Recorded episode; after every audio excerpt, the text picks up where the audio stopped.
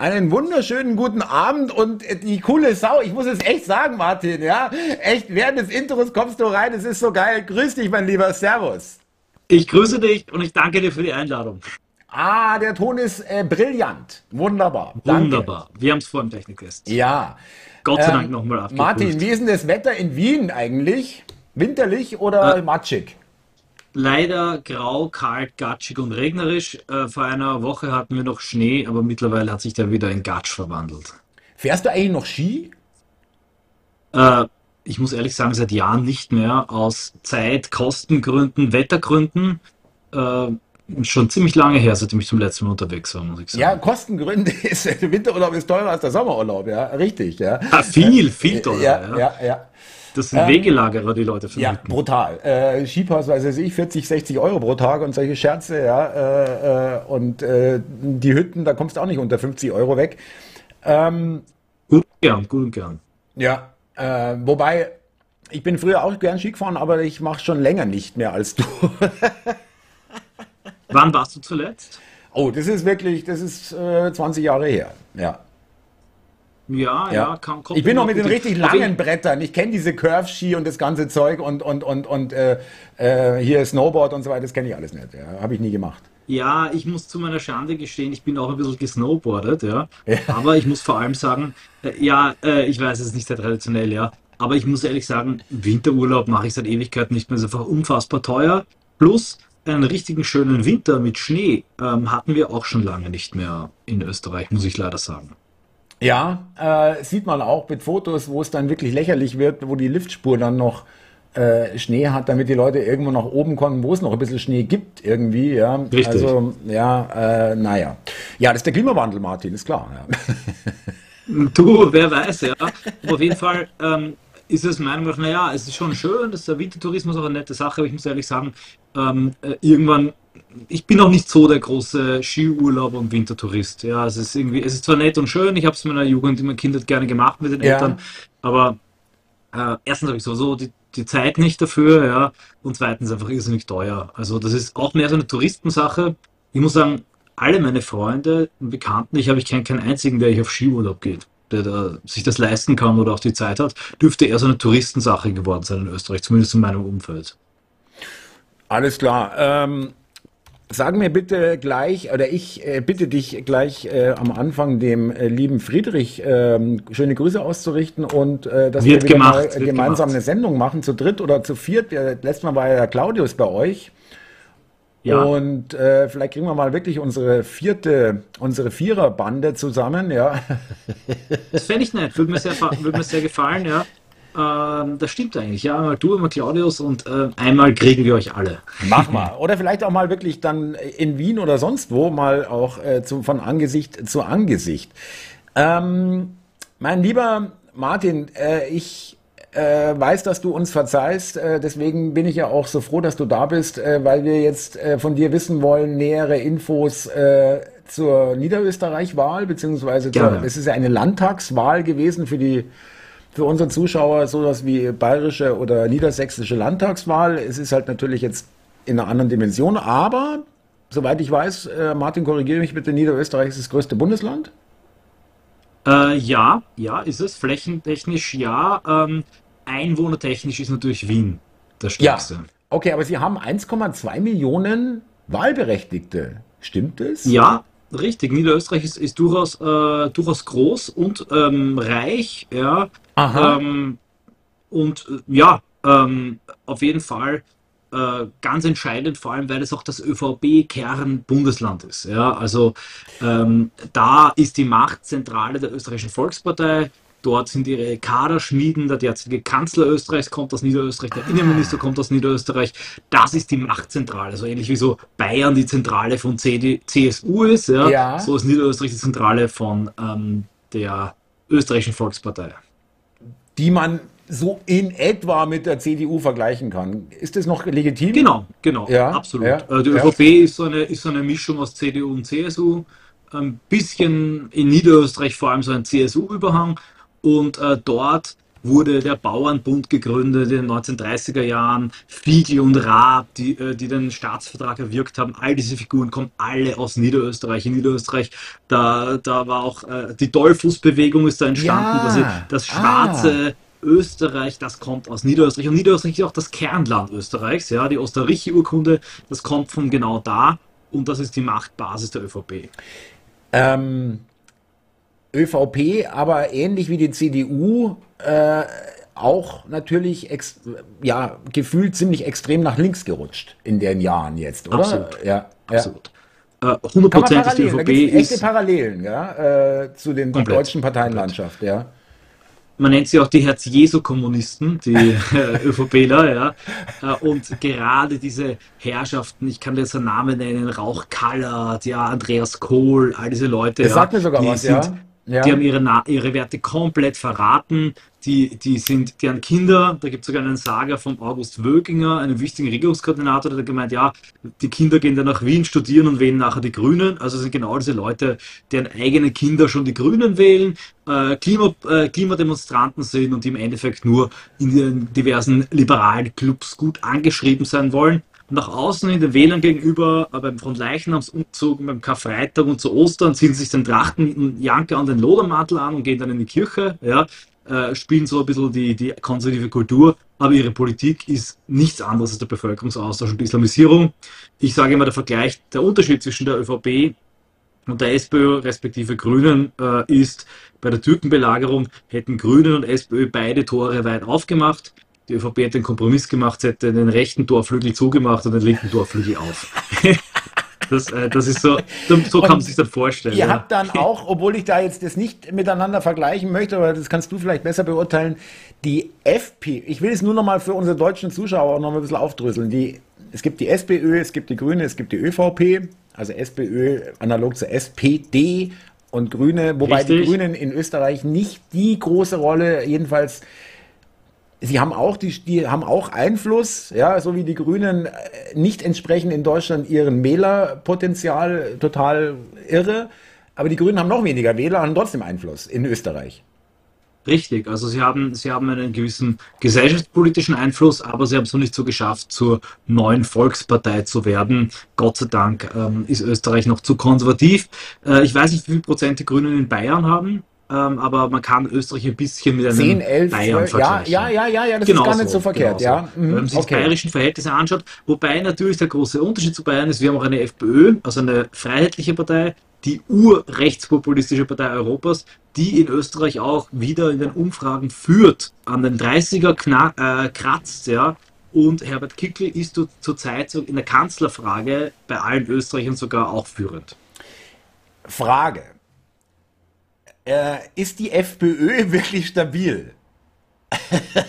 ähm, naja, ist die Frage, was man unter stabil versteht, aber ich würde sagen, dass sie auf jeden Fall ähm, sich von Ibiza erholt hat, dass Herbert Kickl ähm, stabil an der Führung ist, zumindest wagt es keinen öffentlich zu kritisieren und sie ist in jedem Fall wesentlich stabiler als die AfD, ist auch leichter mhm. bei einer kleinen Partei, muss man ehrlich sagen, aber so offen ausgetragene Meinungsverschiedenheiten, sei es jetzt zu Mitgliedsentscheidungen, Flügel, liberaler äh, Flügel, nationaler Flügel, äh, Ukraine-Krieg, Geopolitik, Wirtschaftspolitik in der AfD gibt es ja ständig solche offenen Debatten, wo die einen dies sagen, die anderen jenes sagen, sich auf Twitter voneinander distanzieren. Das ist in der FPÖ undenkbar, denn eine klare Kommunikation ist sehr einheitlich und ähm, ich glaube, dass sie nach diesem Ibiza ähm, der Ibiza-Breitzeit, das sich wieder ziemlich gut stabilisiert hat.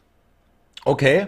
Ähm, da gab es, äh, wenn du das ein bisschen aufklärst, äh, ich kann es jetzt nicht ganz korrekt wiedergeben, gab es ja schon ein bisschen Aufregung um den Van der Bellen, Van der Bellen, so heißt er, gell? Äh, der Präsident, der österreichische Präsident, der, äh, kann man das sagen, ein bisschen mehr Befugnisse hat als der deutsche Bundespräsident. Der hat ein bisschen, oder ist es auch nur ein Frühstücksdirektor? Nein, nein, nein, ein purer Grüß August, der hat null Befugnisse. Am Papier theoretisch ah, könnte okay. er die Regierung entlassen, er könnte theoretisch ähm, einen äh, Politiker nicht angeloben. De facto aber wird er das nicht machen. Ja, äh, und, und wenn er das machen würde, ja, wäre es ein riesen Tabubruch. Aber generell ist der Präsident in Österreich auch etwas, der vielleicht ein bisschen ein moralisches Gewicht hat und ah, so eine ein bisschen Scheiße. eine Ja, okay, alles kulturpolitische klar. Ja, Anzeige. Aber im Endeffekt ist ein Grüß August mit einem irrsinnig hohen Gehalt. Ja, das, ja. Äh, das ist so wie bei uns. Äh, und äh, für die Exakt. deutschen Zuschauer angeloben ist eigentlich vereidigt oder in, ins Amt versetzt äh, oder ins, äh, wie sagt man im Deutschen, vereidigt wahrscheinlich oder äh, ähm, Amt, Ja, genau, das Amt übertragen vereidigt. oder, oder die, Ur, äh, die Bestandungs-, Ernennungsurkunde übergeben. Irgendwie so. Ja, ja. ja, ja Also ein ritueller. Akt. Irgend, ja, ja, genau. Nur ein bisschen was für die Pressefotografen, da klickt es ein bisschen und schöne Bilder. Genau, Ähm, genau. Worauf ich hinaus wollte, es gab ein bisschen Aufregung, weil der Bellen äh, ja irgendwas gesagt hat, den Kickel mache ich nicht zum Kanzler. Exakt, exakt. Belden hat gemeint, er würde sich überlegen, ob er Kickel wirklich die, den Regierungsbildungsauftrag erteilt. Ja, aber ich meine, was will er sonst machen? Er kann ja nicht ähm, einer, einer schwächeren Partei den Auftrag zur Regierungsbildung erteilen.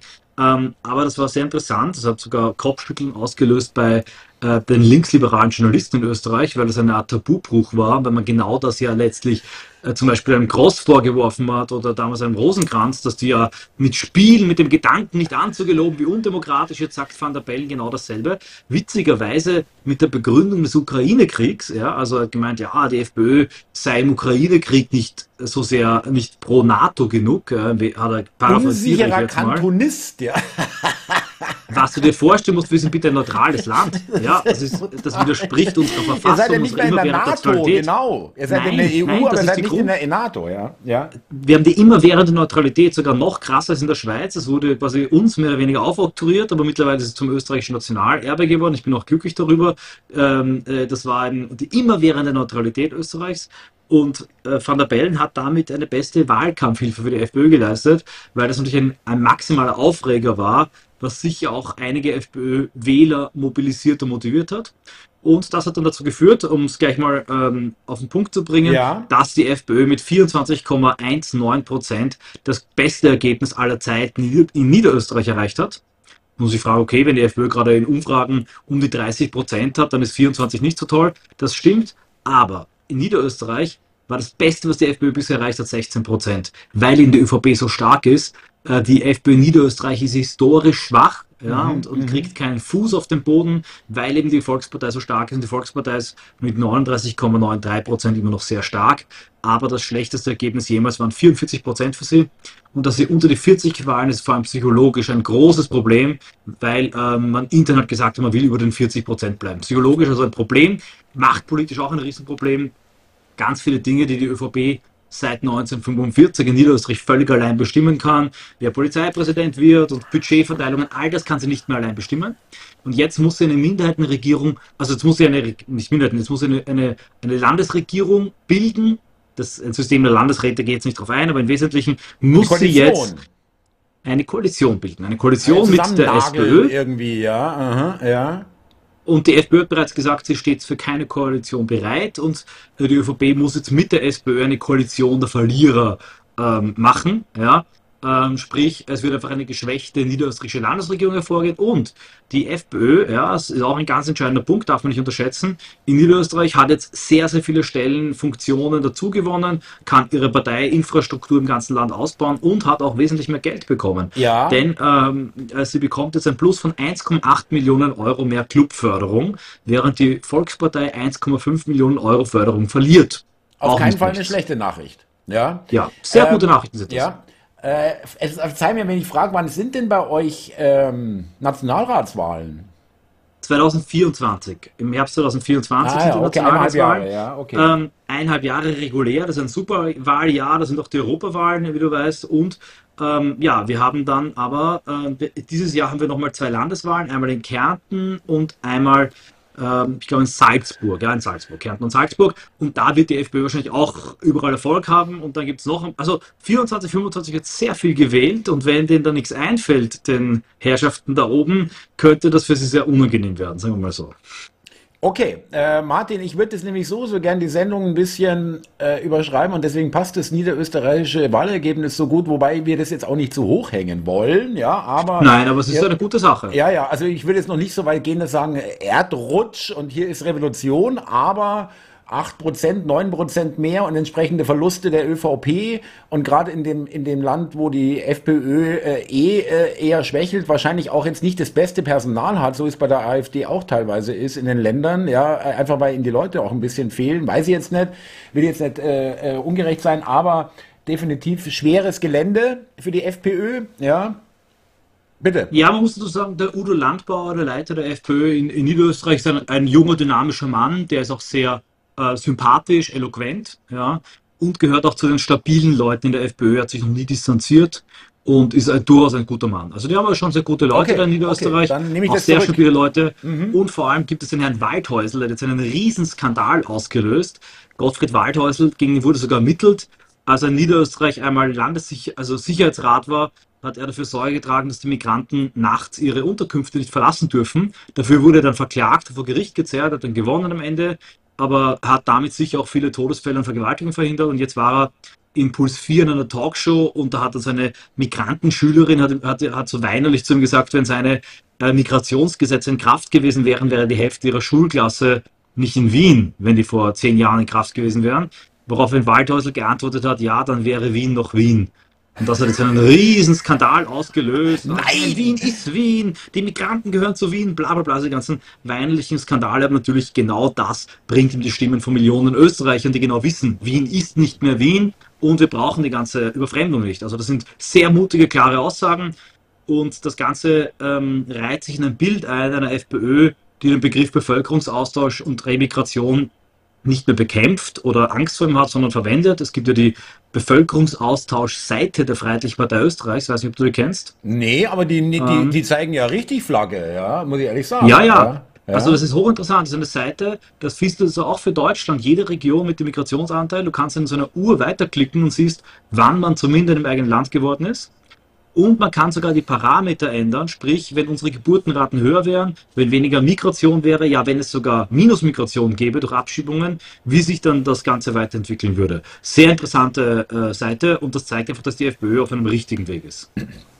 Sehr gut. Ich wollte jetzt nochmal ähm, äh, das zu Ende führen, was ich vorhin meinte, dass wir die Sendung äh, ein bisschen so drauf anlegen. Äh, so habe ich noch ein paar andere Themen äh, dazu auch ausgesucht, dass es so an ich finde auffällig vielen Fronten momentan äh, irgendwie ein bisschen schneller bröckelt. Ja. ja?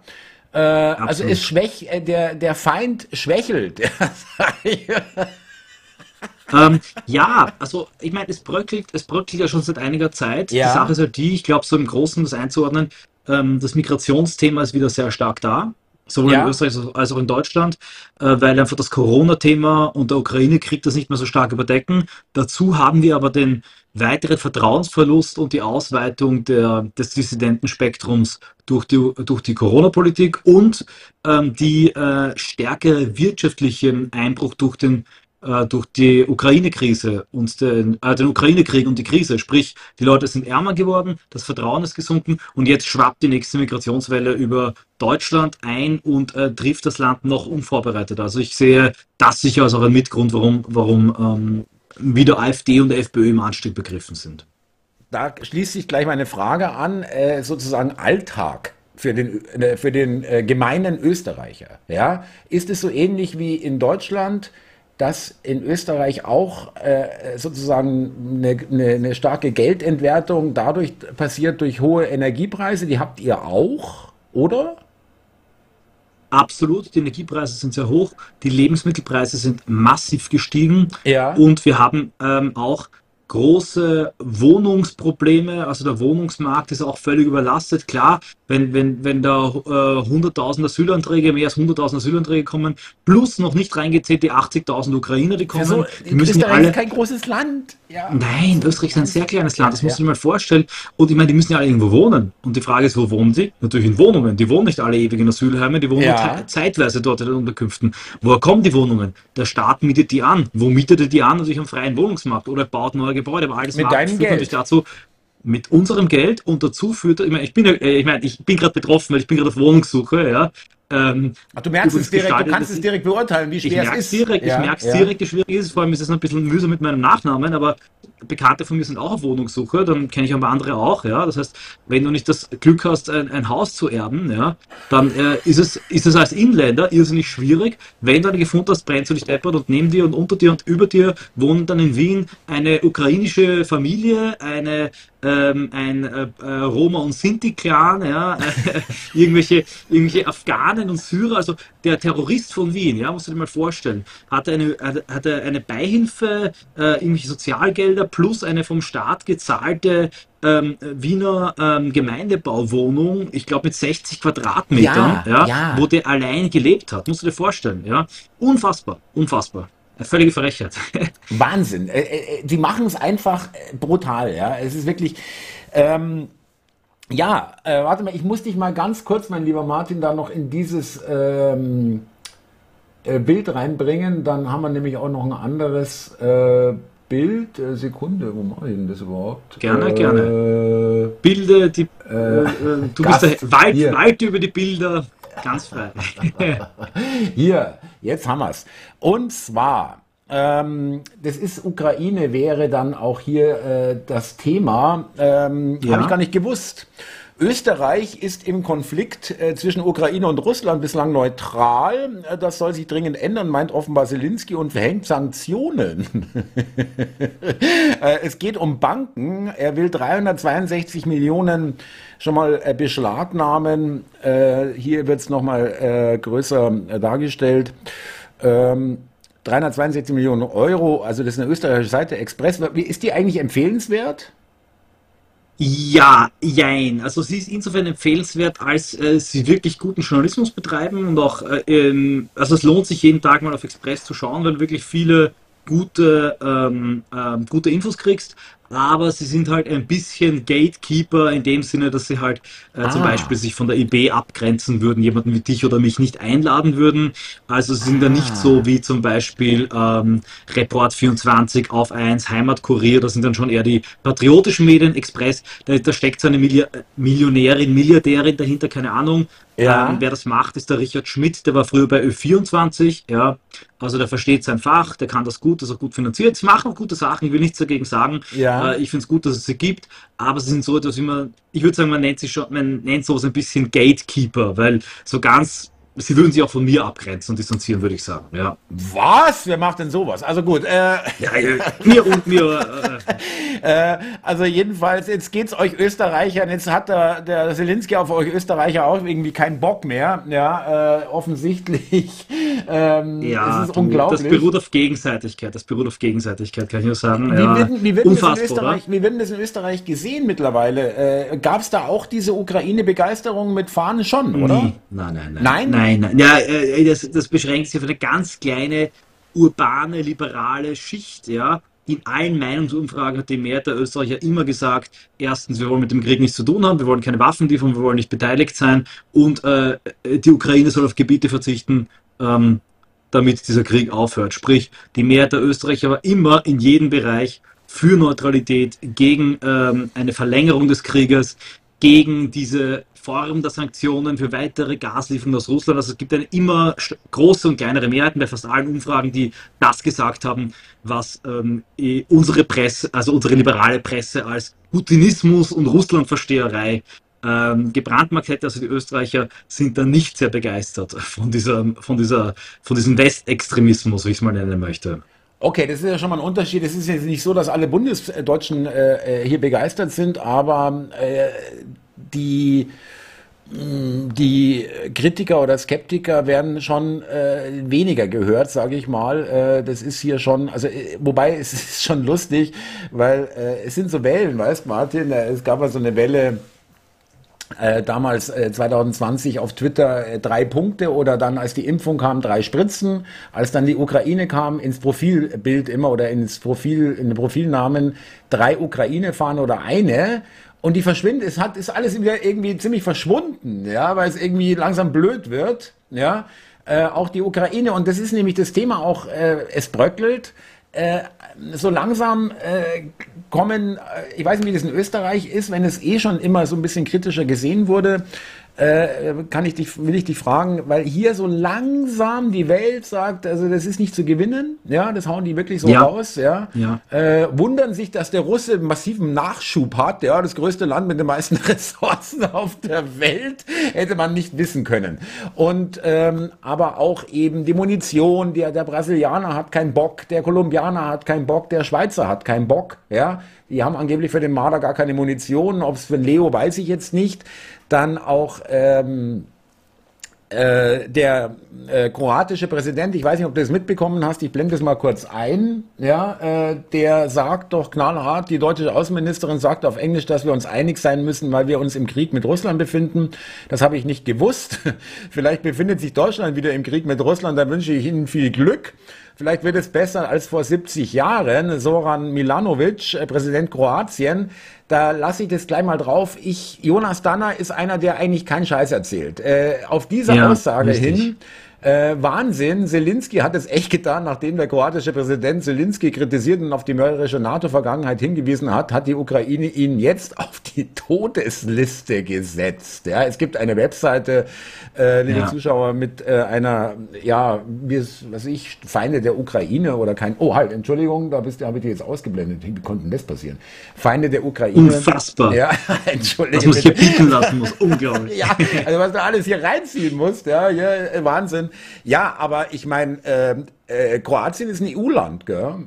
Die haben jetzt auch den Euro. Ja, also, ja, ja, ja. Setzt ähm, den Präsidenten, also ist jetzt auch nicht gerade förderlich für eine EU-Kandidatur. Äh, äh, du, es ist, es ist überhaupt interessant, was gerade passiert. Also, ähm, äh, was ich besonders, für mich der, ein entscheidender Moment war, ich weiß nicht, sagt dir der Name Arestovic was? Nein.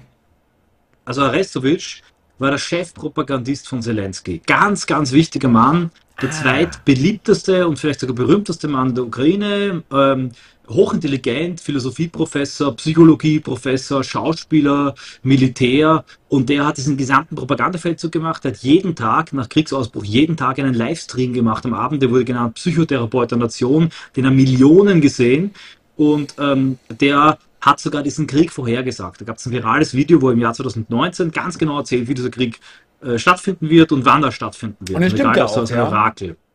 Ja, ja, stimmt auch, 100 Prozent. Also, ähm, wenn du auf Twitter das suchst, so ein Clip, äh, ich habe es auf Telegram gepostet, wo er so sagt, ja, also, es wird zum Krieg kommen, NATO gegen Russland, sie werden vom Norden angreifen, vom Süden und dann wahrscheinlich, das, das wahrscheinlichste Jahr ist ähm, 2021, 2022. Das hat er gesagt im Jahr 2018, 19 oder so. Und der äh, ist zurückgetreten. Der hat äh, in einem Fall, äh, so eine Art, ähm, als, als ein, angeblich ein Russen ein Wohnhaus in Dnipro beschossen haben, hat er gemeint, nein, das war die ukrainische Luftabwehr, die eine Rakete ah, abgeschossen hat. Die Story war das, ja, danach, okay. Mhm. Ja, und danach ist er zurückgetreten und dann hat er vom Leder gezogen, hat gemeint, das ist eine Privatperson, hat gemeint, Zelensky betreibt eine äh, idiotische, selbstzerstörerische, russenfeindliche Politik. Zelensky führt einen Feldzug gegen das Christentum, das Ganze ist nicht zu gewinnen. Also er hat komplett radikal seine Einstellung und Meinung geändert und das ist einer der bestinformiertesten, bestvernetztesten ja. und bestkalkulierendsten, berechnendsten Personen der Ukraine. Wenn der sich zurückzieht aus der Regierung, danach gab es dann diese, diesen Helikopterabsturz, wo der Innenminister samt äh, Team gestorben ist, äh, die Generalgouverneure Vize sind zurückgetreten. Auch. Ich glaube, der Vize-Innenminister war auch mit in, in einer ja, Maschine. Gesamt, das gesamte ja, Team. Ja, acht, ich glaube, sieben, acht Leute sind da gestorben. Ja. Und da habe ich mir gedacht, okay, da stimmt was nicht. Da verlassen gewisse, äh, einige das sinkende Schiff. Und am entscheidendsten fand ich dann die Rand Corporation, die einen neuen, ein neues Dossier herausgebracht hat. Ich weiß nicht, ob du die kennst. Ein ganz wichtiger, liberaler, transatlantischer Neocon Think Tank. Think Tank, ja. Ja. Aber ich kenn, weiß es ehrlich gesagt nicht. Du bist so geil informiert. Erzähl es uns bitte. Ja, und die Rand Corporation hat ein neues Dossier herausgebracht im neuen Jahr und in dem sie, da, da, wird immer geraten den Vereinigten Staaten von Amerika, was für eine gute Strategie war, und da raten sie, den Krieg nicht weiter eskalieren zu lassen, ihn einfrieren zu lassen und äh, quasi Russland nicht weiter zu bedrängen. Und das haben dann viele schon gesehen und das ist ein Signal. Und weißt du, wie das ist? Das ist so Leute, die, die ganzen Trotteln, insbesondere in Deutschland, laufen dann immer weiter und weiter und weiter, weil sie noch nicht gecheckt haben, dass ganz oben an den Schaltstellen entschlossen wurde, okay, Corona wird jetzt mal eingefroren, Ukraine-Krieg. Und jetzt äh, ist vielleicht schon entschieden in diesen Bereichen, gut, äh, Ukraine-Krieg wird jetzt eingefroren und ähm, Ukraine wird geteilt, äh, ein neuer eiserner Vorhang entsteht, ja, eine, eine neue Front äh, Europa-Russland. Ähm, und die ganzen äh, ideologisierten, fanatisierten Deppen laufen halt vielleicht weiter und, und, träumen halt noch davon, dass die Krim zurückerobert wird. Eine Möglichkeit, ich will nicht, ich will nicht das als sicher darstellen, aber es gibt im Moment Hinweise in diese Richtung, die sich mehren, dass es vielleicht eben ähm, zu einem Einfrieren des Konflikts und einer Teilung der Ukraine kommen könnte. Andere naja. Möglichkeit ist, dass sie ja. eine weitere große Offensive planen. Ja, äh, also es ist jetzt ein bisschen, liebe Zuschauer, natürlich schon im Kaffeesatz rumgestochert, aber äh, natürlich, es verdichten komplett. sich auch, ja, weniger noch deins als jetzt meins, weil es verdichten sich auch Hinweise, aber ob die ernst zu nehmen sind, da muss man aufpassen. Da kannst du eigentlich erstmal alles, äh, musst du alles hinterfragen, was da kommt, weil das ist alles Propaganda.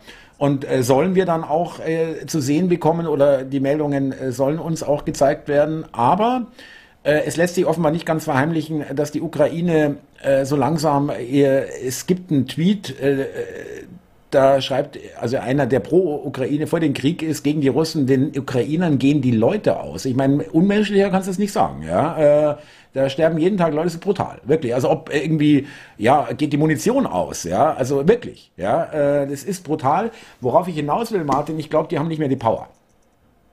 Für ja. irgendeine große also Initiative, eine Operation, eine Offensive, da, die sind froh, wenn, wenn sie nicht alle laufen müssen. Also ein bisschen übertrieben vielleicht, da gibt es auch Erfolge, um Gottes Willen, die Russen sterben auch, Hilfe. Also ich will hier nicht sagen, die Russen marschieren da durch wie das, wie das Messer durch die Butter. Das, das kann man jetzt nun nach einem Jahr wirklich nicht sagen, aber die Ukrainer haben da, glaube ich, mehr geblutet.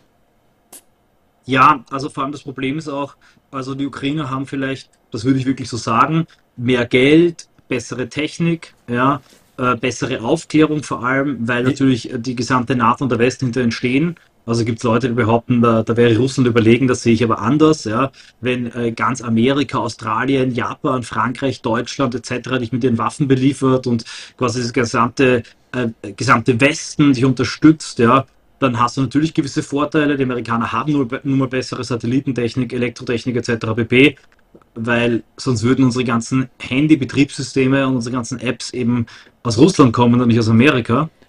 Aber äh, die Russen haben einfach mehr Leute und das haben die Ukrainer nicht.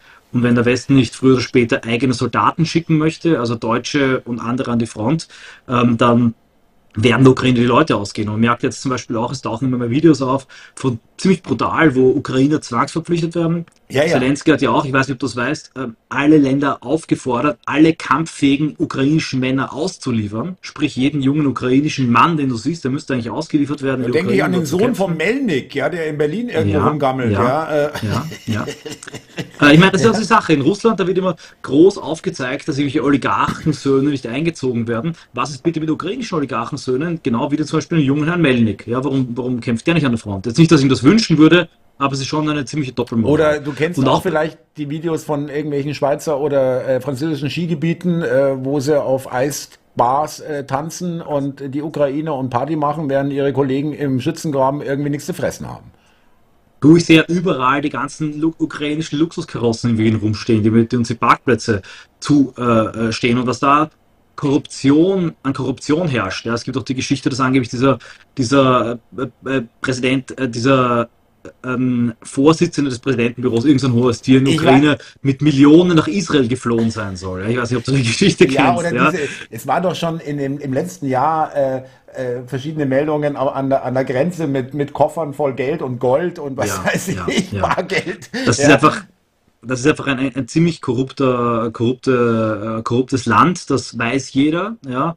Aber im Großen, ich glaube, dass ähm, äh, im, was man wesentlich sagen kann, die Amerikaner aus ihrer Sicht, ja, ja, sie haben jetzt quasi Russland ähm, ein Messer in den Körper gestoßen und jetzt ist ihre Frage, wenn sie das weiter reinstoßen, ja, und das machen, worauf Polen und die Ukraine jetzt hoffen, nämlich Russland zerschlagen, was passiert denn dann? Dann haben sie ein riesen Chaos. Dann können sie äh, US-Truppen hinschicken, um den ganzen Atomwaffen nachzulaufen, damit nicht irgendwelche Iraner, Chinesen, Nordkoreaner oder Terroristen diese Atomwaffen in die Hände kriegen. Dann müssen sie sich die nächsten zehn Jahre um das kümmern. Ja, warum? Nein, das Messer wird ähm, rausgezogen und Russland, nach Sicht der Amerikaner, blutet halt und ähm, kann sich dann die nächsten 15 Jahre um diese Donbass-Front kümmern. Und äh, aus Sicht der Amerikaner, glaube ich, hat Russland genug geblutet und ist jetzt eingehegt oder contained, wie man auf Englisch sagt.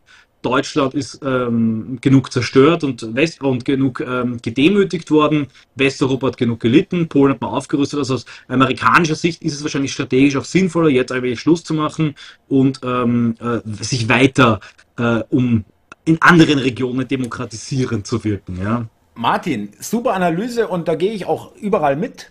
Ich wage nur einen Einwand. Äh, du hast natürlich auch recht, da will ich nochmal zurückkommen auf die technologische Überlegenheit gerade ja. Aufklärung und Satellitentechnik und so weiter. Es gibt aber auch Stimmen, die sagen, wer weiß es denn? Wir wissen es erst, wenn es auf dem Schlachtfeld ist, wie die deutsche, die englische, die französische und die amerikanische Waffentechnik gegenüber den Russen wirklich ist. Und es gibt Gerüchte, dass die Industrie äh, gar nicht das so geil findet, weil wenn der Neo massenweise was nicht passieren wird, aber es reichen schon ein paar Fotos von zusammengeschossenen brennenden Leos. Äh, es ist jetzt nicht gerade die beste Werbung weltweit, genauso für die Abrams-Panzer, die ja auch äh, verkauft werden, womit ja auch Geld verdient wird und exportiert werden. Ich bin mir da nicht so sicher, dass die Russen äh, hier sozusagen eingehegt sind oder äh, natürlich haben die, natürlich kostet es Unmengen, aber die Russen haben auch Unmengen äh, eingenommen in der Zeit. Das darf man nicht vergessen. Es ist ja nicht so, dass die jetzt äh, nur von Reserven leben mussten in der Zeit. Die haben ja weiter ihr, ihre Rohstoffe verkauft. Und äh, ein, ein Einwand habe ich schon, da spreche ich schon dagegen. Ich glaube, dieses Land ist nicht einnehmbar. Von niemandem. Da gebe ich dir recht. Ja, also einnehmbar ist es nicht, aber es ist natürlich zerschlagbar. Also wenn du jetzt quasi ähm, wirklich den gesamten Westen und die NATO und Amerika, amerikanische Truppen etc. in die Ukraine kippen würdest und mhm. dann dort kämpfen, äh, dann glaube ich, würde ab einem gewissen Punkt irgendwann, und darauf rechnet man ja, ähm, Russland so geschwächt sein, dass die verschiedenen Regionen und Minderheiten, allen voran Tschetschenien und so weiter und so fort, wie das ja nach dem Zerfall der Sowjetunion der Fall war, ähm, ja. äh, sich lossagen würden. Also da ist Russland schon, äh, hat gewisse Probleme, ja, weil sie halt auch überall geopolitische Konflikte haben. Ein Beispiel ist Armenien. Russland war lange die Schutzmacht von Armenien. Jetzt kann aber Russland nicht mehr wirklich die Schutzmacht von Armenien sein, weil ihre Truppen gebunden sind. Die Russen mussten auch sehr viel Gerät aus Syrien abziehen. Mhm. Ähm, sprich, die Russen können auch in Syrien nicht mehr wirklich so stark wirken wie vorher. Und das führt schon dazu, ja, dass zum Beispiel ähm, jetzt Aserbaidschan einfach Armenien die ganze Zeit angreift und die Armenier jetzt verzweifelt nach einer anderen Schutzmacht suchen. Also äh, das, äh, da glaube ich, ähm, muss man halt realistisch sein.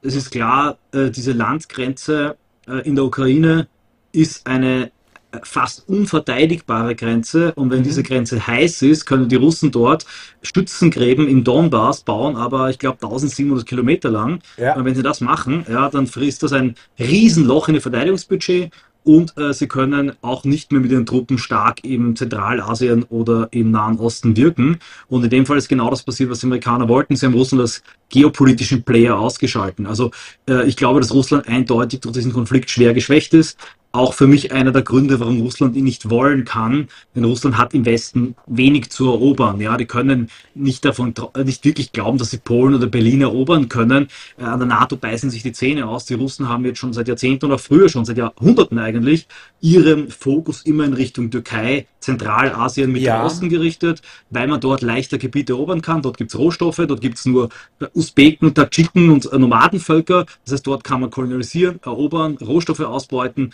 und Imperien bilden. Wenn man nach Westen geht, äh, dann, dann äh, hat man blutige Konflikte um eigentlich rohstoffleeres ja. Land. Ja, was machen die in Polen? Das ist ein Sumpfland. Was machen die in Deutschland? Da gibt es nur ein bisschen Braunkohle. Ja, ja. und ähm, bringt überhaupt nichts. Und aus dem Grund wollten die Russen immer eine möglichst sichere Grenze in den Westen, die natürlich möglichst weit nach Westen vorgelagert ist, damit sie nicht diese breite nordeuropäische Tiefebene haben. Klar, die Russen hätten am liebsten die Ukraine, damit sie an die, die karpatischen Berge angrenzen können. Ja, Geht es auch um irgendwelche Gasfelder und so, ja, glaube ich. Auch noch. Ja, klar, das auch. Ja, das auch. Ja. Ah, sorry, ich, ich, du musst mich bremsen, ich, ähm, das ist gerade so mein Leib- und Magenthema. Aber zusammengefasst, ja, die Russen haben sicher gute Waffentechnologie, aber ich bin mir überzeugt davon, dass die Amerikaner bessere Waffentechnologie haben als die Russen, weil sie ähm, ein kapitalistisches, freies Wirtschaftssystem haben, während die Russen alles zentral organisiert haben mit der entsprechenden Korruption und der entsprechenden Problematik eines jeden zentralen Systems. Und die Amerikaner Silicon Valley, ja, mhm. äh, ich meine, schau, Photoshop. Auch die internationale Meinung ja, wird von den ja, Amerikanern ja. gemacht. Äh, Im Netz auch vor allem, ja, richtig. Die ganzen Social Media, gut, Twitter ist jetzt ein bisschen anders, aber letztendlich äh, sind die großen äh, Tech-Unternehmen natürlich auch Meinungsbilder oder äh, Meinungsmanipulierer. Nein, Martin, ich will dich gar nicht bremsen, weil wir hören dir alle ergeben zu, weil das wirklich tolle Analysen sind. Äh, sagen wir mal so, was hältst du denn von dieser These? Das kommt auch in den Chats. Ja. Äh, ich gebe dir schon recht, das, äh, man könnte das auch so darstellen, ähm, es gibt ja diese Karten, die ihr alle kennt, wo überall die Amerikaner auf der Welt äh, ähm, ihre Stützpunkte haben oder Militärbasen, ja, das ist ja irgendwie gefühlt überall, außer in China und in, in, in, in Russland, ja, fast, ja, irgendwo. Die Russen haben das nie gemacht. Ja. Also nicht in der Form jedenfalls. Okay, sie haben Afghanistan, äh, Syrien, okay, na aber ja, nicht diese, ja, ja. das kann man überhaupt nicht vergleichen, äh, wahrscheinlich aus, wegen ihrer Schwäche. Das kriegen sie einfach nicht hin. Die Amerikaner haben da so viel mehr Power und tun da so viel mehr Geld rein, um weltweit ihre Flugzeugträger, ihre Stützpunkte, ihre Basen, ihre Flugplätze und Versorgungs- und was weiß ich, ja, äh, ähm, zu halten. Kuba. Ja. Auf Kuba haben die Sowjets Raketen ähm, stationiert, ja.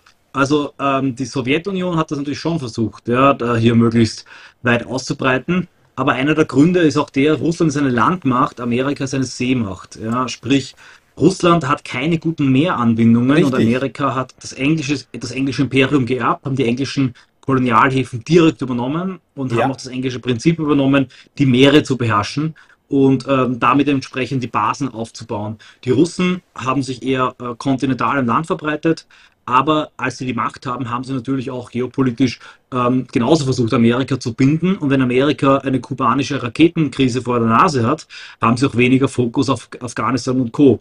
Und das nennt sich das Prinzip der aggressive Realismus nach John G. Mersheimer. Ja. Sprich, du bist Hegemon. Wenn du Hegemon bist, was ist dein Ziel?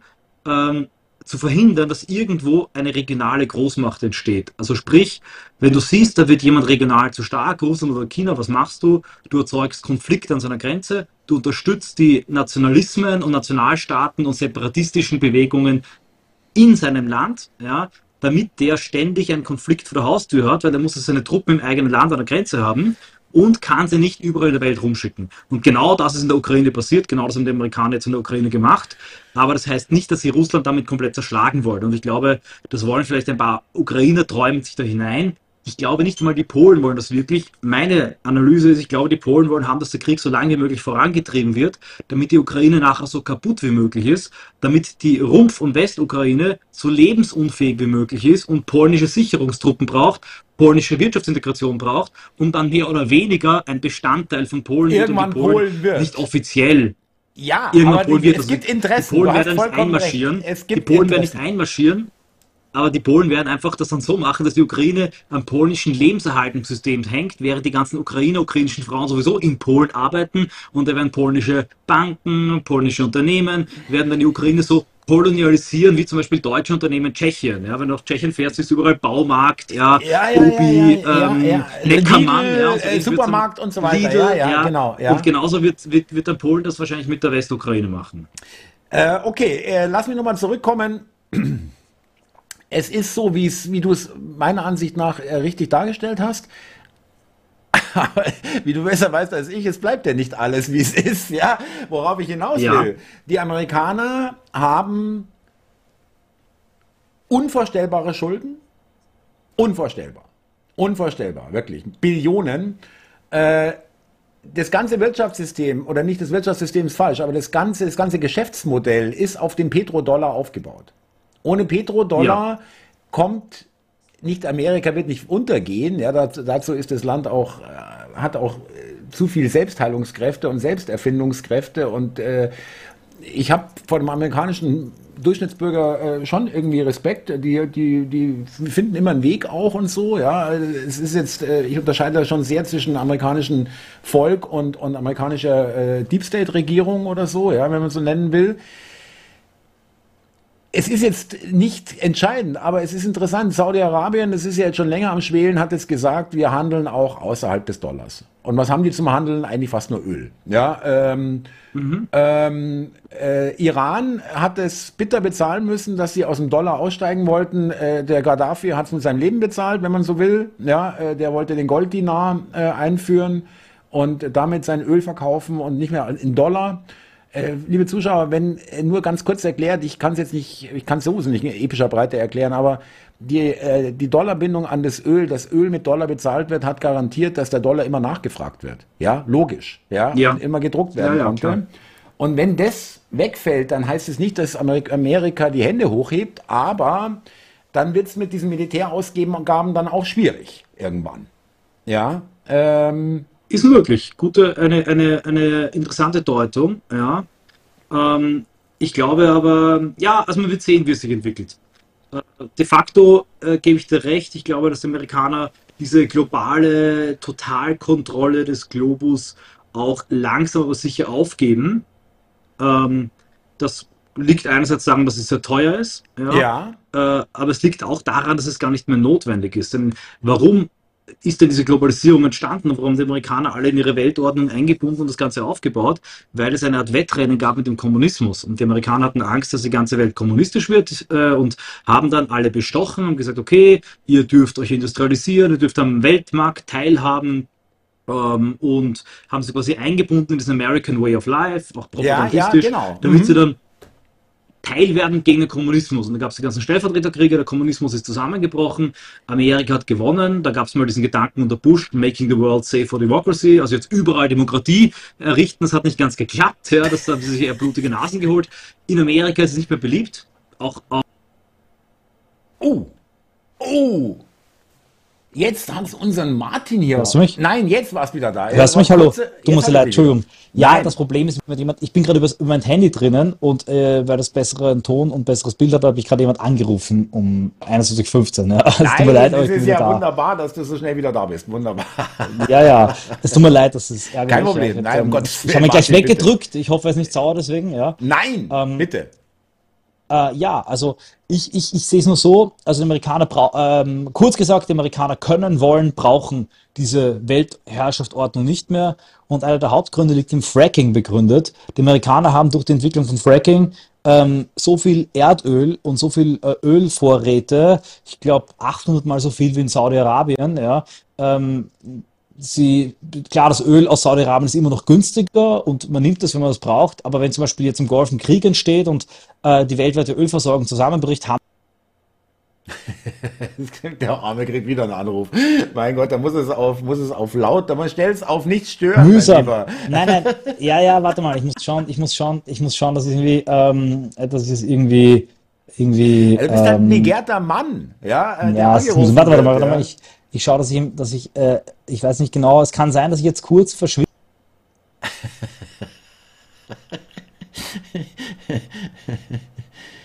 Wenn es eine Frau war, war das Wegrück, Wegdrücken ein Fehler. Der ist verheiratet, mein lieber äh, Stefan Sachs. Ja. ja. Ja. So, tut mir leid, bin wieder da. Nein, das Problem, wenn ich jetzt irgendwie auf, wenn ich auf nicht stören gehe, dann fürchte ich, dass, dass, dass ich da rausfalle. Aber ja, kurz gesagt, ich glaube, die Amerikaner werden nach wie vor die entscheidende Weltmacht bleiben. Ich glaube, der Dollar wird, wird nach wie vor die einzige große Währung bleiben. Weniger jetzt wegen dem Petrodollar, als weil es, weil es die einzige stabile Währung sein wird, meiner Meinung nach, weil Amerika eine Insel von Stabilität. Mhm, mh, mh. Ja, weniger das, Amerika ist so unangreifbar. Schau, ja, China, unsere Zukunft. Zwei China, Nachbarn. Taiwan, ja, ja, ja, ja, ja, hart. Ja. ja. Äh, Russland, schwer. Golf, überall. Wenn ich jetzt sagen müsste, schau, wenn ich jetzt eine Million äh, irgendwie hätte und die investieren müsste in einen Staat, ja, ich würde es nicht machen wollen, aber wenn ich jetzt wirklich auf Nummer sicher gehe, wäre Amerika oder Kanada einfach die sicherste Wahl. Weil was soll dort schon groß passieren? Ja? Aber Russland, Deutschland, ja, ja, ja. und äh, das sage ich nicht nur so, weltweit flüchtet das Geld in Dollar. Ja. In, Dollar, in Dollar, in Investitionen in Amerika und in amerikanische Staatsanleihen. Dorthin flüchten sich die Investitionen gerade. Kein Mensch investiert jetzt mehr gerade in andere Länder und vor allem die Amerikaner können ja auch, wenn das nicht passt, sehen wir Nord Stream 1 und 2, einfach dort ähm, das Ganze kaputt schlagen. Aber wer kann die amerikanischen Fracking-Vorräte angreifen? Niemand. Amerika ist, wenn man ein Bild suchen möchte, und ich äh, bin da jetzt in vielen Überlegungen draufgekommen, das ideale Bild. Amerika ist ein Raumschiff. Ein riesiges Alien-Raumschiff, das über der Erde schwebt, unangreifbar, unerreichbar, mit einer eigenen Biosphäre, unendlich viel autarken Ressourcen. Wenn Sie wollen, können Sie in jeden Punkt der Erde mit einem Laserstrahl etwas kaputt schießen. Sie haben auf der Erde Ihre Botschaften, Ihre Vertreter, Ihre Verbündeten, Ihre Liebkinder, die für Sie Ihre Alienpolitik betreiben. Aber das Alienraumschiff selber ist kaum angreifbar. Und ja, das ist die geopolitische Lage ähm, Amerikas. Naja, ein Einwand habe ich da schon. Ein Einwand habe ich ja, da schon. Bitte. Ähm, ich hoffe es ja. Ich wünschte, es wäre nicht so. Ich bin ja kein Freund von dem Zustand, aber ja, ich, ich äh, fürchte, es ist so. Amerika hat aber auch das Problem, was Trump versucht hat, äh, auch äh, zumindest anzugehen, die, äh, was wir ja auch haben, äh, die Deindustrialisierung nach China. Also ganz autark sind Aber du weißt, dass Amerika. Ja? Äh, Na, Moment, richtig, aber Amerika reindustrialisiert ja jetzt wieder. Massenhaft unter Biden. Biden macht genau dasselbe weiter, was Trump begonnen Trump, ja, hat in der, richtig, in der ja. Handelspolitik, ja. Ah, und das ist, du kann, ich meine mit autark, was Nahrungsmittel betrifft, Erdöl betrifft und Ressourcen betrifft. Ja, das stimmt. Und das, stimmt. Ähm, das ist Europa nicht, das ist Amerika schon. Amerika hat sehr gute Böden. Amerika kann nicht aus, es kann keine Hungersnot geben in Amerika. Das ist völlig unmöglich. Ja. Ja, äh, wie soll das funktionieren? Plus, sie haben eine relativ gute Demografie. Also äh, klar, äh, der Grund aber auch, warum, warum, also es gibt verschiedene Gründe, warum Amerika sich deindustrialisiert hat, weil vor allem Amerika sich eingeflochten hat in diesen globalen Handel, ja. Mhm. Aber Amerika kann relativ simpel wieder reindustrialisieren. Sie haben das Know-how, sie haben auch die Arbeitskräfte und die Leute dazu. Man darf nicht unterschätzen, China steckt in einer großen demografischen Krise, Total. Russland hat eine große demografische Krise, Europa auch, Amerika nicht. Richtig. Weil Amerika also, hat eine Überalterung relativ stabile Demografie. Ja. Mhm. Also noch, noch eine relativ, äh, wie soll ich sagen, Tannenbaum ähm, äh, wie sagt man da, Pyramide, Alterspyramide. Wir haben ja eher, bei uns geht es ja oben raus auseinander. Die Alten sind, werden immer mehr und die Jungen immer weniger, die dann statt zwei Rentnern vier Rentnern plötzlich die Rente bezahlen müssen oder irgendwie so, ja. Äh, jetzt nur mal kurz, ich weiß, es ist nicht stimmt, aber nur mal äh, so jetzt äh, plak plakativ dargestellt. Ähm, noch ein Einwand, der kommt auch aus den Chats. Also wir werden sehen, wie es läuft, aber die amerikanische Gesellschaft ist halt auch im Arsch. In Teilen. Ja, ja, ja, also das hoffe ich ja auch. Schau, die Sache ist die, ich bin hier, ich versuche hier ein bitterer Realist zu sein, weil ich finde, ich, ich hoffe auf eine multipolare Welt. Ich hoffe, dass Amerika diese Machtstellung verliert. Aus Amerika kommt nur ideologischer Müll und ich will auch keine amerikanische unilaterale Weltherrschaft. Und ich glaube, das geht auch in diese Richtung. Also die Amerikaner ziehen sich zurück aus der totalen Kontrolle, es entstehen andere Blöcke.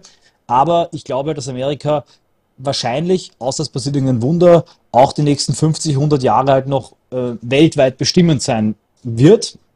Ähm, ob ihre Gesellschaft im Arsch ist, ich weiß es nicht. Weil schau, äh, die Amerikaner haben natürlich ihre ethnischen Konflikte, klar, ja, Black Lives Matter, der ganze Wahnsinn und die ganze verrückte Ideologie. Aber erstens, es gibt so viel Land, ja, also alle Weißen und Leute, denen das nicht passt, ziehen halt jetzt nach Idaho und Texas und machen dort ihre kleinen Farmen auf, ja, und haben dort halt ihr, ihre, ihre kleine Rückzugsgebiete. Es ist so groß, du hast recht. Also, ja. mhm. es ist riesig groß. Mhm. Und das ist auch der einzige Grund übrigens, warum, warum es in Amerika das First Amendment gibt und bei uns in der Form nicht und warum es auch in Amerika Meinungsfreiheit gibt. Weil wenn der Typ auf die Nerven geht, äh, und einfach ein Trottel ist, dann zieht er einfach weiter und gründet im nächsten Dorf seine eigene kleine Sektenkommune oder was auch immer. Ja? Also das Land ist so groß und so unangreifbar, eine große Insel, dass der Staat es sich leisten kann oder leisten konnte bis jetzt sehr liberal zu sein.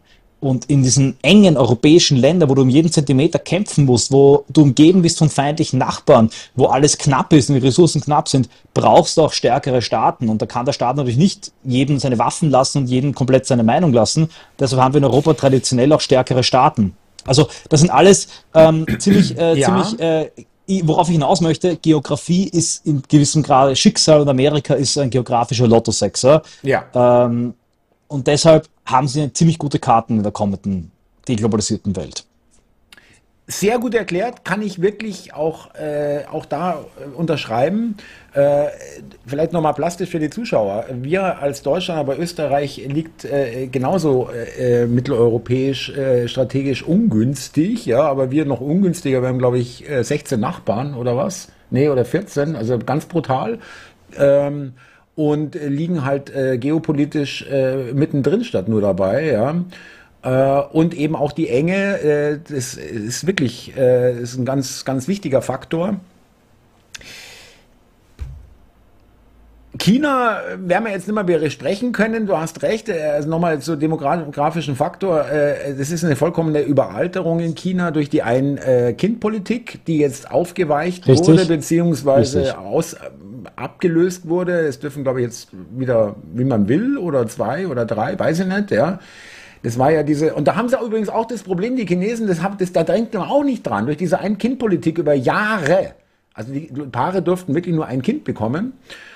Ähm, und dann, wenn sie mehrere hatten, dann wurden sie nicht unterstützt oder äh, war also wirklich Politik, das zu vermeiden. Und dadurch haben die aber ein Heer von äh, egoistischen Einzelkindern, die jetzt erwachsen Exakt. sind. Exakt. Ja. Guter Punkt. Und sie haben auch durch eine ständige, perfektionierte, selektive Abtreibung von Mädchen, weil natürlich sie eine tribalistische Gesellschaft haben, wo der Stammhalter entscheidend ist, ja, haben sie auch einen Männerüberhang. Plus sie haben eine gigantische Diskrepanz zwischen den reichen Küsten und den armen Landarbeitern, Wanderarbeitern, immer noch, die, die auch eine Art, gibt, ja. Genau. Ja, die haben aber ein internes Migrationsverbot. Ja? Also in China darfst du auch nicht einfach von einer Region in die nächste ziehen. Also da gibt's, äh, das ist, geht nicht so simpel. Warum? Weil sonst hätten sie riesige Umwälzungen und dann würden ganze Regionen entleert werden. Aber diese Wanderarbeiter lagern in so Elendsquartieren vor den Städten. Also China hat große Spannungen und ähm, ist ich meine, es gibt ja Leute, die behaupten, China bricht morgen zusammen, andere sagen, China morgen die Weltherrschaft. Das ist alles übertrieben, aber ich glaube halt, man kann halt in keinster Weise sagen, dass China ein Konkurrent ist, der gleich auf mit Amerika steht. Und was man auch nicht glauben sollte, ist, dass jetzt die BRICS-Staaten in so eine Währung äh, aufbauen werden, die gegen den Dollar Bestand hat. Das wird auch alles nicht funktionieren. Also das, ich glaube, da lügen sich sehr viele Leute in die Tasche. Das ist ein Unfug, das stimmt einfach nicht, leider. Ja. Ähm, ich hoffe natürlich auch, also dass Amerika, also am liebsten wäre es, wenn Amerika äh, in, intern zerfallen würde ja, und eine Sezession durchziehen. Äh, aber ich glaube, das wird in Amerika nicht passieren, weil man merkt ja auch, January 6 und die ganze Magerbewegung am Ende ja. ist es halt doch nur ein Haufen von Leuten im Cowboy-Hut, äh, die halt irgendwelche QAnon-Ideen haben und halt auch äh, unorganisiert sind. Plus, es ist einfach immer simpler in Amerika einfach zu grillen, dir eine Ranch zu kaufen, irgendwo in North, äh, South Idaho, Dakota, Country Roads, weißt du, irgendwo, keine Ahnung, wo Fuchs und Elch sich gute Nacht sagen und dann einfach dort in Ruhe zu grillen. Und äh, das wird in Amerika noch 50 bis 100 Jahre lang gehen für die Weißen, äh, die ja. Northwest Migration. Und deshalb glaube ich, dass auch dieser Druck, dieser Leidensdruck, ja, auch gegen Kalifornien, auch gegen die ganze äh, Ideologie etc. Ich weiß nicht, ob das kommen wird. Also man wird sehen. Plus, man darf auch nicht unterschätzen, in Amerika findet auch ein Bevölkerungsaustausch statt, aber halt primär durch meistens christliche Mexikaner und Mittel- und Südamerikaner. Hispanics, ja. Und das sind okay, ja. Mhm. Hispanics. Mhm. Und die Hispanics begehen keine Terroranschläge, die wollen keinen hispanischen Staat gründen, die haben keine Burkas, ja. Ähm, das Problem, was sie mitbringen, ist Drogen- und Bandenkriminalität. Haben die ihren damals auch gemacht. Also ich, ich sage jetzt nicht, dass es wurscht ist oder dass es egal ist, ja. Ich sage nur, dass das nicht die Spannung erzeugt, wie die islamisch-arabische, afro-arabische Masseneinwanderung nach Europa. Das heißt, es spricht viel dafür, dass die amerikanische Gesellschaft demografisch, aber auch ethnografisch stabiler ist, als zum Beispiel das, was gerade in Europa sich zusammenbaut. Weil Sehr viele gut. meinen, dass Amerika kurz vor dem Zusammenbruch steht. Ähm, das ist halt auch, das sind die toll. Fakten. Das gefällt vielen nicht, aber ich fürchte, das sind die Fakten. Ja. Äh, toll, Martin, wirklich tolle Sendung, tolle Argumente, tolle Analyse. Eins muss ich noch sagen, BRICS gebe ich dir auch recht, aber vielleicht sollte man mal das Glas halb voll sehen, dass es überhaupt BRICS in der Form sich entwickelt hat als Gegenpol, ja, ja äh, zum Westen. Ja. Auch wenn es eine wackelige Geschichte ist, ja, ich gebe auch dir recht, da sind viele verschiedene Interessen. Da ist der Brasilianer neben dem Chinesen und der Russe und Indonesien und äh, was weiß ich, ja. Aber interessant ist auch, dass gerade die Südamerikaner mit Brasilien, ein Riesenland auch, hier sich äh, doch auch mit der Munitionslieferung, die sie abgelehnt haben, auch gegen den Westen ein bisschen positionieren. Ja, äh, und da äh, ihre, ihr, ihr, ihr, ihr, ja, ihre Hoffnung auf BRICS setzen vielleicht oder sich irgendwie da äh, sozusagen entschieden haben, ja, jetzt machen wir mal das oder so, weiß ich jetzt auch nicht. Äh, witzig ist ja noch nebenbei noch ganz kurz ähm, den Meltdown der Lula-Anhänger, die alle gefeiert haben, dass der wieder Präsident wird, der Linke, und der dann sagt, nee, mit der Ukraine haben wir jetzt irgendwie gar nichts am Hut, ja, also das wollen wir nicht. Ja, wobei ich glaube halt, ja, der Meltdown, Meltdown der Lula-Anhänger hier, ja, aber wie gesagt, Ja, also ja. Der, der ist vielleicht jetzt innenpolitisch, äh, links kommunistisch und die rechten Bolsonaristas mögen das nicht, aber Geopolitik und Innenpolitik sind halt immer zwei verschiedene Paar Schuhe. Richtig. Ähm, lassen wir noch ein anderes Thema ansprechen, äh, Martin. Corona ist in Österreich komplett vorbei, ja? Fast. Wir haben in Wien noch völlig absurde Maskengesetze. Es gibt hier und da noch ein paar so letzte Impfzwangzuckungen ja, in den öffent öffentlichen Verkehrsmitteln. Völlig idiotisch. Wahrscheinlich muss da, äh, muss da Maskenzwang, es gilt nicht Impfzwang, Maskenzwang. Maskenzwang. Ja. Nein, nein, es gibt, ja, und es gibt so Impfzwangzuckungen, damit meine ich, ja, hier und da verlangen sie noch irgendeinen Impfpass, ja, also das, da gibt's noch so ein paar, paar Restbestände, ähm, aber ich glaube, der, der Bürgermeister in Wien hat einfach noch sein Budget oder hat vielleicht, äh, es gibt die Unschuldsvermutung, noch irgendwelche, äh, irgendwelche Verträge zu erfüllen für Masken, die halt verkauft werden müssen, keine Ahnung, ja. Aber es ist durchaus vorbei, es ist durchaus vorbei und ähm, überhaupt äh, scheint der Great Reset fürs erste Mal abgeblasen von Seiten der Eliten. Das haben wir vor, ja, vor allem, kann ich nur empfehlen, Jürgen Elsäss hat ein sehr gutes Editorial geschrieben in der neuesten äh, Kompakt. Äh, das World Economic Forum in Davos war in Wirklichkeit ein Trauerspiel. Ja? Ja. Es gab halt die Pausenclowns aller ähm, Neubauer und, und, und äh, äh, die, die komische da, die Asperger Schwedin Ja. da, die sich da hat verhaften lassen. Wie- äh, Und, aber es war keiner da. Biden war nicht da, Kamala Harris war nicht da, nicht einmal Chinese. George Soros war da. Ja, es war niemand wirklich dort. Ja, und äh, im Endeffekt, ähm, Was Ja. du vielleicht auch, was du vielleicht auch äh, bestätigen würdest, das habe ich schon mal äh, in einem Salongespräch angesprochen, dass es zum ersten Mal, es passiert ja immer, aber zum ersten Mal ist es in den Massenmedien, Escort Ladies waren Thema ohne Ende. Ja, ja, ja, ja, ja. Euro die Nacht, wir Ja. kriegen nicht genug Frauen ran, bla bla bla. Das war wirklich mehr als eine Schlagzeile. Und das andere war Ja. mit den Privatchats. Sie erzählen uns, sie sollen, Ja. Insekten fressen und kommen mit den in Privat- Das hat natürlich auch immer stattgefunden, aber es wurde nicht berichtet.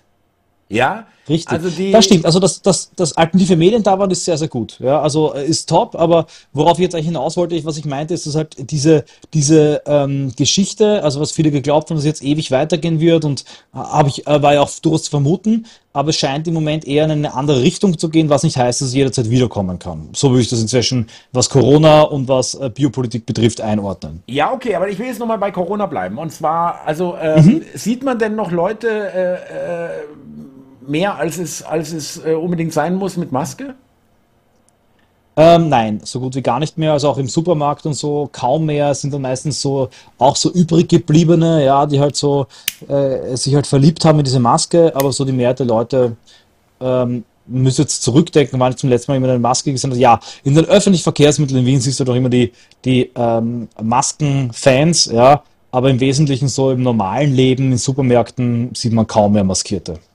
Okay, wie wird denn in Österreich das, ja, äh, was, wie wird das diskutiert, ist auch eine blöde Frage, aber ähm, äh, Stichwort Impfung, Stichwort Pfizer, Files, äh, Stichwort Projekt Veritas. äh, Ich denke, du weißt, wovon ich spreche. Dieses versteckte Kamera-Ding, was von Pfizer mittlerweile bestätigt wurde. Und ähm, Land, ja, was macht Halt, das, Entschuldigung, das war hier Doppelton. Jetzt bist du wieder da, ja. Das war Ja, ich auch kurz gehört, Ja. ja. Äh, und äh, ich blende es mal kurz ein, was ich meine. Du kennst es sicherlich auch. Äh, die haben sich jetzt einfallen lassen, einen LED-Truck vor äh, dem Pfizer ähm, Hauptquartier. Äh, also um das auch Leuten, die jetzt nicht auf Twitter oder sonst irgendwo, wo das gezeigt wird, YouTube hat es ja teilweise gesperrt, ja. Also es wird alles genutzt, um um hier äh, den Leuten es zu sagen. Äh, da wird einfach der LED-Truck, da wird dieses Video mit Untertiteln gezeigt im Pfizer, äh, vom Pfizer äh, äh, ja, Konzernzentrale oder was das ist. Und ähm, also es wird, das, das meine ich jetzt auch, um darauf zurückzukommen, es bröckelt, ja. Äh, Das kann ja jetzt auch nicht wirklich gewollt gewesen sein, dass sowas rauskommt. Vielleicht sagen die, ist doch uns scheißegal, ja, sieht eh keiner, weiß ich jetzt nicht, ja. Aber es ist schon 30 Millionen Mal auf Twitter angeklickt worden, ja. Das ist nicht gerade wenig, ist ja auch jetzt nicht die, die Weltbevölkerung, ist mir auch klar, aber, und Twitter ist jetzt auch wirklich nicht die Welt, aber wie, wie schätzt du das ein? Ähm, oder anders gefragt, äh, wird in Österreich da auch schon äh, immer offener gesprochen, dass die, äh, die Genplöre, so nenne ich es ja, die, die mRNA-Scheiße, äh, wirklich äh, mehr als äh, gefährlich ist oder wirklich äh, hier ja äh, Wahnsinnsschäden und Todesfälle erzeugt und zwar wirklich in in und die Übersterblichkeit, die habt ihr auch, glaube ich, ja. Ähm, ja, haben wir äh, wird es irgendwie, ich meine, da ist ja auch ein Riesenelefant, ja. Keiner sagt, woran es liegen könnte. Äh, es gibt da so, äh, so Erklärungen wie, wie Hitze, ja, im Sommer. Klimawandel, Klimawandel, im Zweifelfall ist der Klimawandel, ja. ähm, nee, also die, äh, es ist leider in Österreich, muss man sagen, keine Debatte im Mainstream. Es wurde zwar hin und wieder angesprochen, aber dann ähm, rasch abgedämpft. Es ist leider ähnlich wahrscheinlich wie in Deutschland, auch im gesamten deutschen Sprachraum eine Debatte, die eher auf die Gegenöffentlichkeit beschränkt ist. Aber hier, äh, meiner Meinung nach, ähm, ist es schon so, dass die Vertreter und die Zeugen Coronas ziemlich kleinlaut geworden sind. Also ja. diese großen Stimmen hört man überhaupt nicht mehr. Die tun so, als wüssten sie von nichts mehr und reden jetzt lieber über den Ukraine-Krieg und reden am liebsten gar nicht mehr darüber.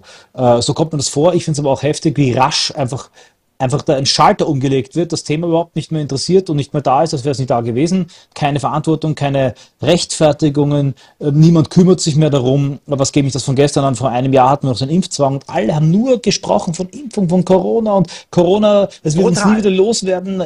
Die Impfungen, fünfter Booster, achter Booster und jetzt, kein Mensch redet mehr jetzt von Boostern. Also naja, du merkst einfach, also es ist wirklich so eine... Äh, in Deutschland erlebe ich das ein bisschen anders. Schon noch immer? Ja, ja nein, nein, nicht okay, vom okay, Booster, ja. nein, aber jetzt kommen sie aus den Löchern und sagen, ja, wir haben Fehler gemacht, äh, ich habe mich auf die Experten verlassen, ah, ja. äh, äh, äh, klar, die Schulschließung, das war jetzt nicht so optimal und so weiter und so fort. Und die Politiker interessant, wie interessant. Kretschmann oder Lauterbach, also Lauterbach hat schon den Drosten verkauft. er ist schuld. Ich habe auf ihn gehört, ja, also ohne ihn mit den Namen zu nennen. Aber es wird jetzt schon geschaut, wie setze ich mich von der Scheiße hier ab. Ja, und wer, wer hat den schwarzen Alle Peter? Alle haben nur Befehle befolgt wer hat den schwarzen und Peter? auf Experten Irgendeiner gehört. muss ja, den schwarzen Peter behalten, ja, und der ist es dann. Oder ja. mehrere. Und auch äh, Kretschmann, ja, ich habe zwar nichts zu bereuen, aber ich kann nichts machen. Ich habe auf die Experten gehört und da musste dann entscheiden, bla bla bla. Ja, ähm, das läuft momentan in Deutschland. Ja, äh, so sehr, interessant, sehr interessant, ja. ja. Und so eine Ich äh, tut mir ja leid, aber ich war es auch nicht, ja, so in dem Sinn. Ja. ja. Also von daher äh, äh, finde ich es auch interessant. Äh, ich gebe dir schon recht, äh, äh, das Thema ähm, hier äh, auch deswegen diese drei Spritzen-Profile auf Twitter verschwinden, ja, weil es ihnen langsam selber peinlich wird, ja, und so weiter, immer mehr. Und es wird jetzt wirklich das fordert auch kein vernünftiger Mensch mehr, sich weiter, sich weiter impfen zu lassen. Es wird sogar, glaube ich, die Kampagne gestoppt. schützt euch von vom Lauterbach, ja weil sie Richtig. einfach brutal falsch ist. Ja, da, äh, mit der Impfung, das ist inzwischen weit verbreitet, schützt du gar nichts, ja, weder dich noch andere. Ähm, mal schauen. Also äh, ich finde es auch sehr interessant in Deutschland, äh, wie da jetzt äh, die, die versucht wird, sich hier irgendwie reinzuwaschen oder zumindest mal abzusetzen oder zu sagen, ja gut, okay, was soll ich machen? Ich habe auch nur entweder Befehle befolgt oder auf Experten gehört. Ich bin kein Virologe, ich musste das machen, was die sagen, ja, und so weiter. Das ist ja relativ bequem. Aber irgendjemand hat dann, dann die Arschkarte ähm, oder mehrere. Ähm, ein Effekt könnte natürlich noch sein. Was denkst du, Martin? Äh, Nochmal das Gleiche probieren wird natürlich schwierig. Außer es sterben ja, wirklich Leute auf der Straße. Außer es kippen wirklich Leute auf der Straße um und sind tot. Richtig, also äh, die, ich muss ehrlich sagen, es könnte durchaus sein, ich habe also mal damals gesagt, dass äh, Österreich durch, das, äh, durch den, den Widerstand gegen den Impfzwang und tatsächlich auch den erfolgreichen Widerstand ähm, voll immunisiert ist gegen den Impfzwang. Ähm, ich glaube, dass tatsächlich das Thema Biopolitik, das Thema Missbrauch, ähm, äh, Korruption, Big Pharma jetzt ein Thema ist, das viel, viel stärker in der Widerstandsbewegung gegen Öffentlichkeit verankert ist. Ja. Impfkritik war vor ein Randthema, ja. Vollkommen ich war immer schon impfkritisch, weil ich komme aus einer impfkritischen Familie. Hätte ich dir vor drei Jahren gesagt im Livestream, dass ich mein Leben noch nie geimpft bin, hättest du den Kopf geschüttelt, ja. Und du jetzt aus einer ist es eher etwas. Ja, genau, ja. Ja, mhm. aber mein Vater ist impfkritisch und ich bin, ich habe noch keine einzige Impfung im ganzen Leben, weil er das nicht so gut findet. Ja, aber wie gesagt, ich bin jetzt. Ähm, Bist der gesunder Bursch? Also, ja, also. Du, ja. Ich, ich, ich halte einfach von Impfungen nichts, weil ich, weil ich halt ähm, das nicht meinem Verständnis von Medizin entspricht. Bin jetzt aber auch kein, äh, kein fanatischer ähm, Anti-Impf-Apostel, aber ich wurde natürlich dazu durch den Impfzwang, weil ich mich sicher nicht äh, zwingen lassen möchte. Jetzt merke ich aber, wie auf einmal alle Leute begonnen haben, sich zu beschäftigen und sagen, okay, ich mache vielleicht noch diese eine Impfung, ähm, vielleicht noch Zecken, Tetanus und so, aber Grippeimpfung lasse ich jetzt auch weg, weil das interessiert mich nicht mehr. Ja? Also mhm. es gibt viele Leute, die beginnen, generell Dinge zu hinterfragen und generell einfach äh, für dieses Thema Biopolitik und Big Pharma aufgewacht sind. Und das war vorher nicht so. Und ich glaube, dass eben äh, das gesamte Transhumanismus-Thema jetzt auf dem Warnradar zugeschalten ist als ja. ein äh, Feindobjekt der Gegenöffentlichkeit. Und sollten sie wieder eine derartige Offensive starten, dann werden sie es viel, viel, viel schwieriger haben, weil ein Vertrauensverlust stattgefunden hat. Äh, es ist interessant, da bist du jetzt natürlich jetzt nicht der optimale Gesprächspartner, äh, weil du schon äh, qua Wiege quasi da jetzt schon kritischer eingestellt bist, ja. Aber trotzdem würdest du mir zustimmen, dass es ja nicht nur um die Impfungen geht, jetzt gar nicht Covid, sondern andere, die du angesprochen hast. Also da würde ich, ich sage, ich lasse mich gar nicht mehr impfen. Aber auch erst jetzt. Also ich äh, als Wirklich? Kind und so weiter. Ja. ja. Also ich lasse mich gar nicht mehr impfen. Ich war auch kein Grippe. Ich habe nie gegen mich gegen Grippe impfen. Ich habe einmal noch vor meiner Reise 2016 mich gegen Tetanus impfen lassen und das andere weiß ich schon gar nicht mehr. Das ist schon so lange her, mhm. ja, als Kind hier Pocken und äh, was man hat, äh, Keuchhusten oder was das immer, äh, diese ja, bereue ich jetzt auch. In dem Sinne, ich mache meinen Eltern keinen Vorwurf, aber mir wäre es auch lieber, ähm, äh, ich, es wäre nicht passiert, aber gut, okay. Aber in Zukunft, und nicht nur, ich wollte jetzt nicht nur auf die Impfungen ansprechen, sondern auf Pharma generell. Ich habe den Eindruck, ja. und ich erlebe das bei mir auch selbst, auch durch meine äh, liebe Süße, die da auch sehr äh, interessiert ist und sich da weiterbildet, ähm, dass man, ich habe schon, ich habe nie, äh, Gott sei Dank, nie Medikamente in meinem Leben gebraucht, aber ich war schon einer, der bei Kopfschmerzen wirklich? mal, ja, wirklich. Also ich war, wurde noch nie operiert, ja. Äh, äh, äh, kenn, Vollnarkose kenne ich nicht, ähm, dass, äh, dass ich bei Kopfschmerzen dann schon eine Tablette äh, äh, Paracetamol oder was äh, und die hat dann auch super gewirkt, deswegen habe ich sie genommen, mache ich auch nicht mehr. Ja, ich habe auch wirklich hm, extrem wenig Kopfschmerzen, sehr gut, sehr gut, extrem sehr selten Kopfschmerzen, muss ich ehrlich sagen. Und die sind dann auch eigentlich erträglich. Ja, äh, das muss man auch mal sagen. Es ist nicht so, dass ich sage, mir platzt der Kopf, gebt mir irgendwas. Worauf ich hinaus will, und auch mit meinen Kindern und so weiter, die, die ziehe ich auch ein bisschen in die Richtung, diese Arztgläubigkeit ist weg bei mir, die war ganz stark da. Muss ich ehrlich sagen. Ja. ja, äh, ja. Großer Respekt und äh, ich dachte immer, das sind tolle Leute. ja, äh, und die wissen viel und die haben eine Berufung und das ist irgendwie, was kann man so als nicht als normalen Beruf. Äh, dabei ist es gar nicht genau das Gegenteil. Äh, da wurde habe ich wirklich auch gelernt. Und eben auch die, äh, die Schulmedizin an sich. Pharma. Ja. Pharma. Ich sage jetzt ja. nicht Chirurgen, das ist was anderes, ja. Aber äh, diese ganzen äh, Cholesteringeschichten und äh, was sie den Leuten alles äh, äh, verkaufen und äh, was man so hört, äh, da werden auch äh, Patienten äh, Herzschrittmacher eingesetzt, weil es 10.000 Euro bringt, die gar keinen brauchen und so weiter und so fort, ja und äh, irgendwelche anderen Operationen, die sie gar nicht brauchen, die einfach gemacht werden müssen, damit es äh, budgetmäßig irgendwie hinhaut, ja. Diese ganzen Geschichten, da wurde ich kritischer und ich denke mal, da werde ich, werde ich nicht allein sein. Es ist auch ähm, da ist auch, wie du auch selber auch schon richtig gesagt hast, ein Misstrauen gewachsen gegen äh, Pharma und manche Leute kommen dann auch auf den Trichter, was kann die Pharma gar nicht gebrauchen? Gesunde Leute. Ja, also machen sie sie krank. Ja. Ja, äh. das stimmt, das stimmt. Ja. ja, ja, das sagt man, je, je, kranker ein Volk ist, desto mehr Ärzte hat es. Also ja. ich finde, man darf jetzt auch nicht generell alle Ärzte in Bausch und Bogen verdammen. Nein. Ich glaube, das Hauptproblem ist auch diese Ideologie und die Industrie dahinter, die Experten und Virologen, ja. Ähm, aber ich gebe dir recht, eine gesunde Portion Misstrauen ist wichtig und richtig und das ist meiner Meinung nach entscheidend, dass eben die Biopolitik und der Transhumanismus ins Visier der Gegenöffentlichkeit und der Widerstandsbewegung geraten sind. Dass es jetzt äh, in eine vielleicht mal in eine andere Richtung weitergeht, andere Themen ähm, wichtiger sein werden, die Geopolitik und die Deglobalisierung die nächsten Jahre, insbesondere mit den Migrationsproblemen bestimmen werden, ändert nichts daran, dass wenn die das wieder versuchen sollten, wenn wieder auf einmal gewarnt wird von einem großen Virus, die Leute sehr, sehr, sehr kritisch herangehen werden. Das ist, glaube ich, sehr gut. Nächstes Thema, Martin. Äh, wir sind aber auch schon äh, hier weit fortgeschritten. Ich weiß nicht, ich will ganz ehrlich sagen, vielleicht äh, bin ich da auch ein bisschen blauäugig und nehme jedes Ding irgendwie äh, und sage, ja, das ist wieder so ein kleiner Stein, der da aus der Mauer fällt oder so. Aber ich habe auch bei dem Thema Migration beziehungsweise äh, Migrationskriminalität äh, den Eindruck, dass es da auch bröckelt um auf das Thema zurückzukommen, ja. bröckeln.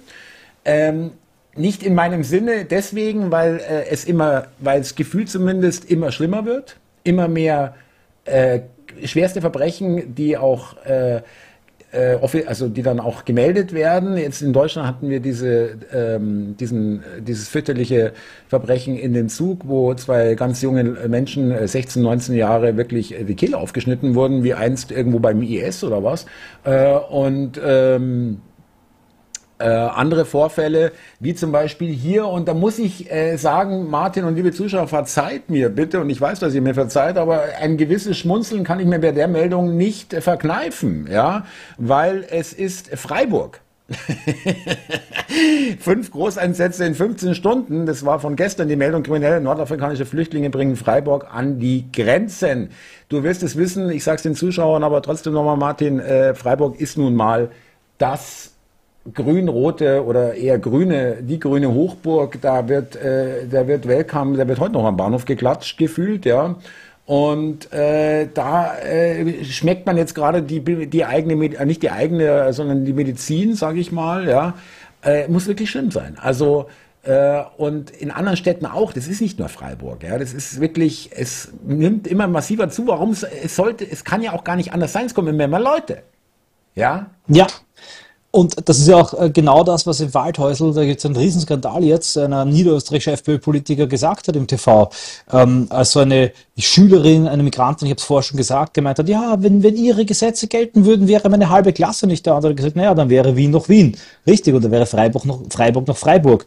Und diese ganzen Gewaltfälle, du hast erwähnt, diesen, äh, die Zugfahrt bei, diesen Zugmessermörder äh, oder ähm, ja. ich glaube Afghane war es bei Kiel. Ila Kirchberg dürfen wir nicht vergessen, ja. Auch das nee, liegt äh, noch nicht sehr lange. Staatenloser Palästinenser, was sich ausschließt. Entweder du bist Palästinenser ah, oder du bist staatenlos. Ja, ich wollte nicht, äh, ich wollte nicht seine, äh, nicht seine falsche Nationalität zurecht, zusprechen. Ich entschuldige mich bei den Afghanen. Diesmal war, war es kein Landsmann von ihnen. Aber generell, äh, Ila Kirchberg liegt auch erst ein paar Wochen zurück. Also das ist richtig, ja. richtig krass. Und ein ganz entscheidender Punkt, ich habe letztes Wochenende einen Vortrag gehalten in Schneroda über das Thema der ethnischen Wahl. Äh, wenn äh, Frau Fasers Pläne durchgesetzt werden, und ich sehe keinen Grund, warum sie das nicht werden sollten, ähm, kann es schon 1,2 Millionen neue Staatsbürger im nächsten Jahr geben. Wenn das alle machen, könnte es bei der Wahl 2025 in Deutschland viele, viele Millionen weitere Wähler geben. Es gibt in Deutschland 60 Millionen Wahlberechtigte circa. Und wenn dann vier, fünf neue dazukommen und die alle Migrationshintergrund haben und die Grünen wählen oder die Linke oder die SPD oder die Urbane, falls du die neue Partei in Berlin gesehen hast, ja, dann ähm, äh, schaut es sehr schlecht aus für die AfD. Habe ich Sprich, einen... Die, ja, bitte, entschuldige. Sprich. Also die Politiker importieren sich ein neues Volk, importieren sich damit neue Wähler und machen es damit Parteien, die gegen diesen Import sind, also migrationskritischen Parteien, immer schwieriger, Mehrheiten zu gewinnen. Ja, aber auch da äh, erlaube ich mir einen Widerspruch. Bitte. Ich glaube, dass die SPD und die Grünen hier einen riesen Trugschluss haben. Die mhm. wählen dann eine muslimische Partei, die sich noch gründen wird oder die es vielleicht schon gibt. Weil die haben keinen Bock auf äh, äh LGBTQ, die haben keinen Bock auf Regenbogen, die haben keinen Bock auf, äh, wir sind alle schwul, die haben auch keinen Bock auf irgendwie äh, Vater, Vater oder Mutter, Mutterfamilie und so weiter und so fort. Ja, äh, darauf haben die alle keinen Bock. Äh, ich denke, äh, die SPD, ich gebe dir recht, war immer Migrantenpartei, das stimmt, aber ist es auch nicht mehr in der Form. Und wenn die Krassen kommen, dann werden die nicht die SPD wählen. Dann sagen die, wir, die da wird es Leute geben, die werden eine eigene Partei wählen. Wenn es soweit kommt. Da gebe ich dir recht. Ist möglich, aber im Moment wählen sie noch ähm, die SPD, ja, also Präferenz von 50 bis 70 Prozent und die Grünen. Äh, aber, äh, aber mir ist auch egal, ob sie die SPD wählen, ja. eine Türkenpartei oder die CDU, die Grünen. Sie wählen nicht die AfD. Sie wählen alle Parteien, die Migranten, die migrantische Wahl ist unglaublich ökonomisch, pragmatisch und unideologisch. Die wählen auf Bezirksebene genau den, der ihnen Geld gibt und der ihnen ihre Moschee genehmigt. Das kann die CDU sein, das kann die FDP sein, Richtig. das ist vollkommen gleichgültig. Und deshalb wählen Migranten mittlerweile auch stärker die CDU, weil sie, äh, weil die CDU genauso mit den Moscheeverbänden packelt. In England ist es vollkommen gleichgültig, ob Tories oder Labour, es ist nur, wer ihnen ein besseres Angebot macht. Mittlerweile stellen sowohl Tories als auch Labour in den Moslemvierteln beide muslimische Kandidaten auf. Sprich, ähm, das ist vollkommen irrelevant für, die, für diese Clans, ja, äh, welche Partei das bessere Angebot macht. Nur sie wählen niemals AfD. Das ist, oder FPÖ oder äh, äh, Brexit oder Rassemblement National. Ja, okay. Äh, das wird jetzt nicht entscheidend sein. Man darf aber nicht vergessen zu erwähnen, das hatte ich auch letztes Mal als äh, kleines Thema in der Direktübertragung, dass es gar nicht so wenige, ich nenne sie mal alte Migranten, lange schon hier lebende in Deutschland, teilweise auch äh, seit den 60er Jahren, schon seit in der zweiten, dritten Generation, dass die aber auch gar nicht in so kleiner Zahl die Schnauze voll haben. Von der ähm, Migrationspolitik. Ja, das kommt darauf an. Also wenn man, also ich habe die Zahlen jetzt im Intus, weil ich sie gerade recherchiert habe. Also ähm, äh, die, die ähm, AfD hat bei türkischen Migranten immer 0, irgendwas Prozent, ja, also äh, gar nichts. Ja, ja. Und der Ferne liefen, da gibt es wenige Einzelne, also die, das sind immer Assimilierte und ja. das sind halt nun mal sehr, sehr wenige, ja. Aber das Ding ist halt, ja, es mag sein, dass die türkischen Migranten zum Beispiel nicht wollen, dass neue Syrer kommen. Araber, das liegt genau. aber daran, ja. dass ein Verdrängungseffekt da ist. Warum? Weil die Araber, die Syrer machen genau das, was die Türken gemacht haben. Kebabstände, Friseurläden und organisierte Kriminalität. Und im Endeffekt äh, verdrängen sie die. Nur, die Türken wollen nach wie vor haben, dass weitere Türken kommen. Sprich, sie wollen nicht haben, dass es äh, auch Migrationsgrenze zur Türkei wird, sondern sie wollen einen Transitverkehr mit der Türkei haben, sie wollen Doppelstaatsbürgerschaft haben, sie wollen haben, dass sie ihre türkischen Kulturvereine frei ausleben können. Ja, man könnte jetzt sagen, wir unterstützen quasi äh, wir, wir gewinnen die Türken gegen die Syrer oder die Syrer gegen die Türken und versuchen die gegeneinander auszuspielen. Aber ich glaube, man kann mit keiner ähm, keiner Clan, keinem islamischen Clan, keiner außer, außereuropäischen Migrantengruppe einen Pakt schließen, weil die wollen nicht das, was wir wollen. Die wollen nicht Deutschland, die wollen nur ihre eigenen Claninteressen vertreten. Und es kann sein, dass es vielleicht gegen ihre Claninteressen widerspricht, dass wir noch mehr Afrikaner oder Syrer herkriegen. Aber spätestens da, wo wir dann sagen, nee, wir machen nicht, was Erdogan will, wir wollen keinen Islam in, äh, in Deutschland haben, wir wollen auch keine, keine weitere türkische Zuwanderung, verliert ja. man sie als Unterstützer. Sprich, mit den europäischen Migranten, äh, Migranten kann, sollen und muss man zusammenarbeiten, weil sie christlich sind, europäisch sind und weil sie auch keinen Bevölkerungsaustausch mit Moslems wollen, vor allem weil sie kein Bevölkerungswachstum haben. Die Türken haben zwar moderateres, aber immer noch ein Bevölkerungswachstum und sie wollen mehr Geld haben, damit sie mehr Kinder finanzieren können, damit sie mehr Wohnungen kaufen können, größere Moscheen bauen. Sie wollen ATIP äh, und DTIP weiter ausbauen, sie wollen ihre türkischen Moscheen haben, sie wollen einen Transitverkehr mit dem Heimatland haben und es mag sein, dass sie vielleicht auch die AfD wählen, weil sie keine weiteren Syrer haben wollen. Die Stimmen soll man sich gefallen lassen. Aber man darf nicht mit ihnen packeln. Man darf nicht glauben, dass man in einem, einer, einem türkischen Clan äh, oder türkischen Moslems einen Verbündeten haben wird.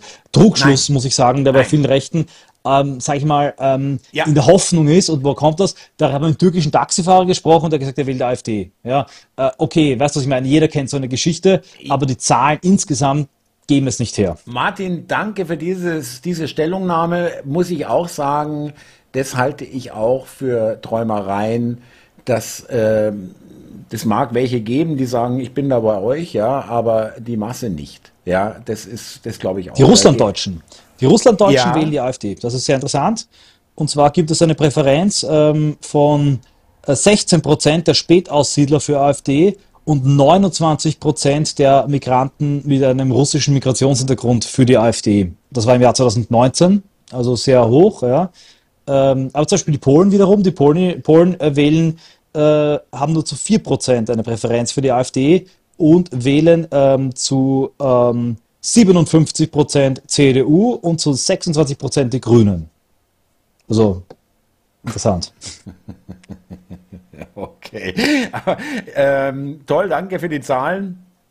Ich muss schon sagen, das finde ich eine tolle Erkenntnis auch, dass, dass es mal ausgesprochen wird, gerade, äh, dass, dass wir hier nicht, äh, äh, bin ich ganz deiner Meinung, hier Verbündete suchen äh, wollen, sollen, sondern äh, wirklich äh, Remigration. Ja, äh, das ist. Entscheidend ist aber auch, Ja. Was ich auch sagen möchte, es gibt natürlich auch Migranten, die die AfD wählen, und zwar aus vollem Bewusstsein, aber weil sie sich eben von ihrem Clan getrennt haben, weil sie assimiliert sind. Ja, ich habe genau. zum Beispiel unlängst gesprochen mit ihr von PC, ja, äh, und, und, und das war euch eingeladen, ja, und die sagen, ja, sie wählen die AfD, sind für die AfD, weil sie eben nicht wollen, dass es einen Bevölkerungsaustausch in Deutschland gibt. Die gibt's, ja, und das, äh, da, da, die, da muss man auch froh und dankbar sein, wenn es die gibt und wenn sie gerade ihren Mund aufmachen, weil sie halt mit dem Migrantenbonus Dinge sagen können, die wir als weiße westliche alte Männer nicht sagen können.